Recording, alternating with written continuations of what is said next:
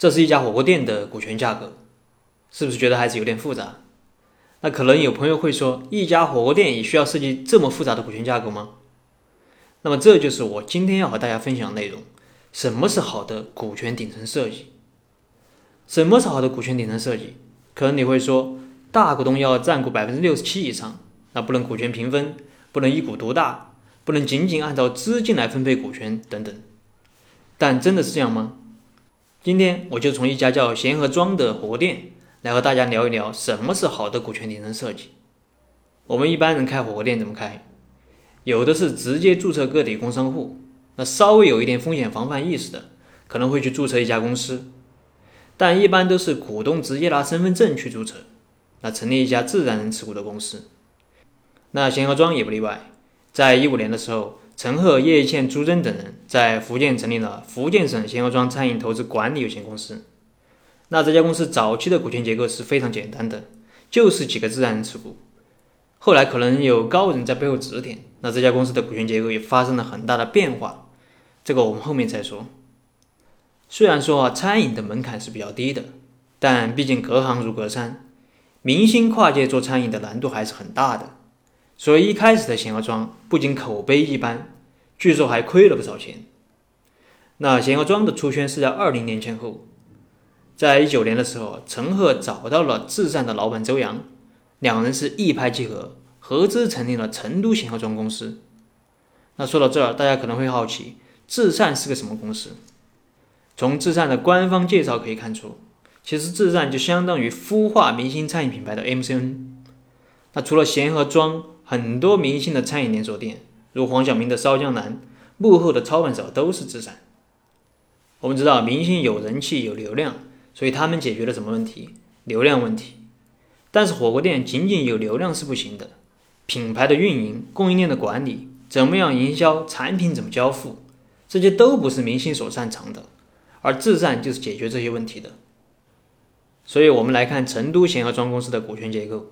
这家公司的股权结构其实很简单，就两个股东，一是福建省贤和庄餐饮投资管理有限公司，那占股百分之四十九，这家公司就是我们一开始说的陈赫、朱桢等成立的公司。那这家公司实际上解决的就是流量问题。二是四川至善品牌管理有限公司，它占股百分之五十一，那这家公司实际上解决的就是产品的营销交付问题。那所以这叫什么？强强联合，对不对？那这就是他们两个股东的价值所在。接下来我们分析福建贤和庄公司。那这家公司我们一开始说了，是陈赫、朱桢等人成立的公司。一开始它的股权结构很简单，就是四个自然人持股。但在二零年，这家公司的股东发生了变更，那变成了一个持股百分之一的自然人和一个持股百分之九十九的合伙企业。那陈赫到哪去了呢？到这个合伙企业里面去了。那不用说，这肯定是经过高人指点的。为什么这样变呢？至少有三点原因：一是风险隔离，二是节税，三是为了整合更多资源。怎么去理解这三点？这个我们后面再说。那我们先接着往下看。这个合伙企业里面，包括陈赫在内有七个合伙人，其中还有一家海南的合伙企业。那这个合伙企业又是干嘛的呢？那我们查了之后发现，它背后实际上就是李晨。所以明显啊都是抱团的。那么说到这儿，我们再来看一看整个贤合庄的股权架构，是不是要清晰多了？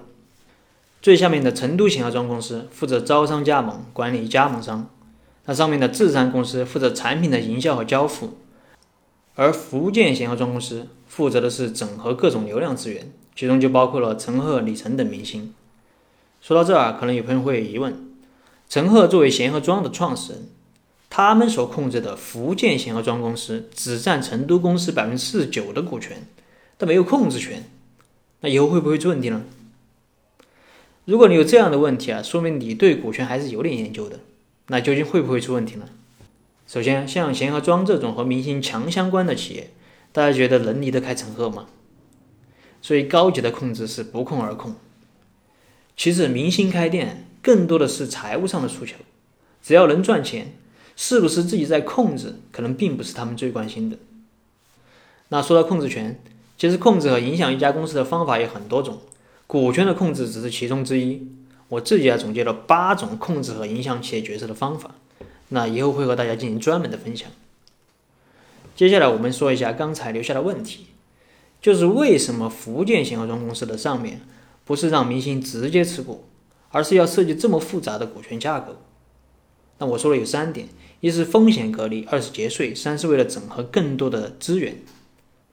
首先是风险隔离，那通过有限合伙企业的架构，陈赫等投资人作为 LP，以出资额为限承担有限责任，可以做到很好的这个风险隔离。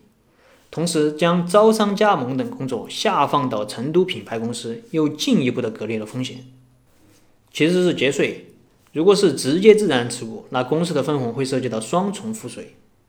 如果是用合伙企业来持股，那么我们可以将分红留存在合伙企业里面，直接在这个合伙企业里面进行消费，从而避免缴纳高额的个人所得税。第三是整合更多资源，那这个前面已经讲过，这里就不展开了。最后我们回到最开始的问题，就是什么是好的股权顶层设计？那好的股权价格不是什么要有绝对控股的大股东啊，不能股权平分，不能仅仅按照资金来配置股权。要设计什么退出进入机制这些，当然我不是说这些有错，这些说的都没问题，但是不仅仅只有这些。那好的股权架构是以战略和商业模式为导向的，能够整合各种资源，平衡股东之间的利益诉求，同时还要考虑风险防控、节税等诸多因素。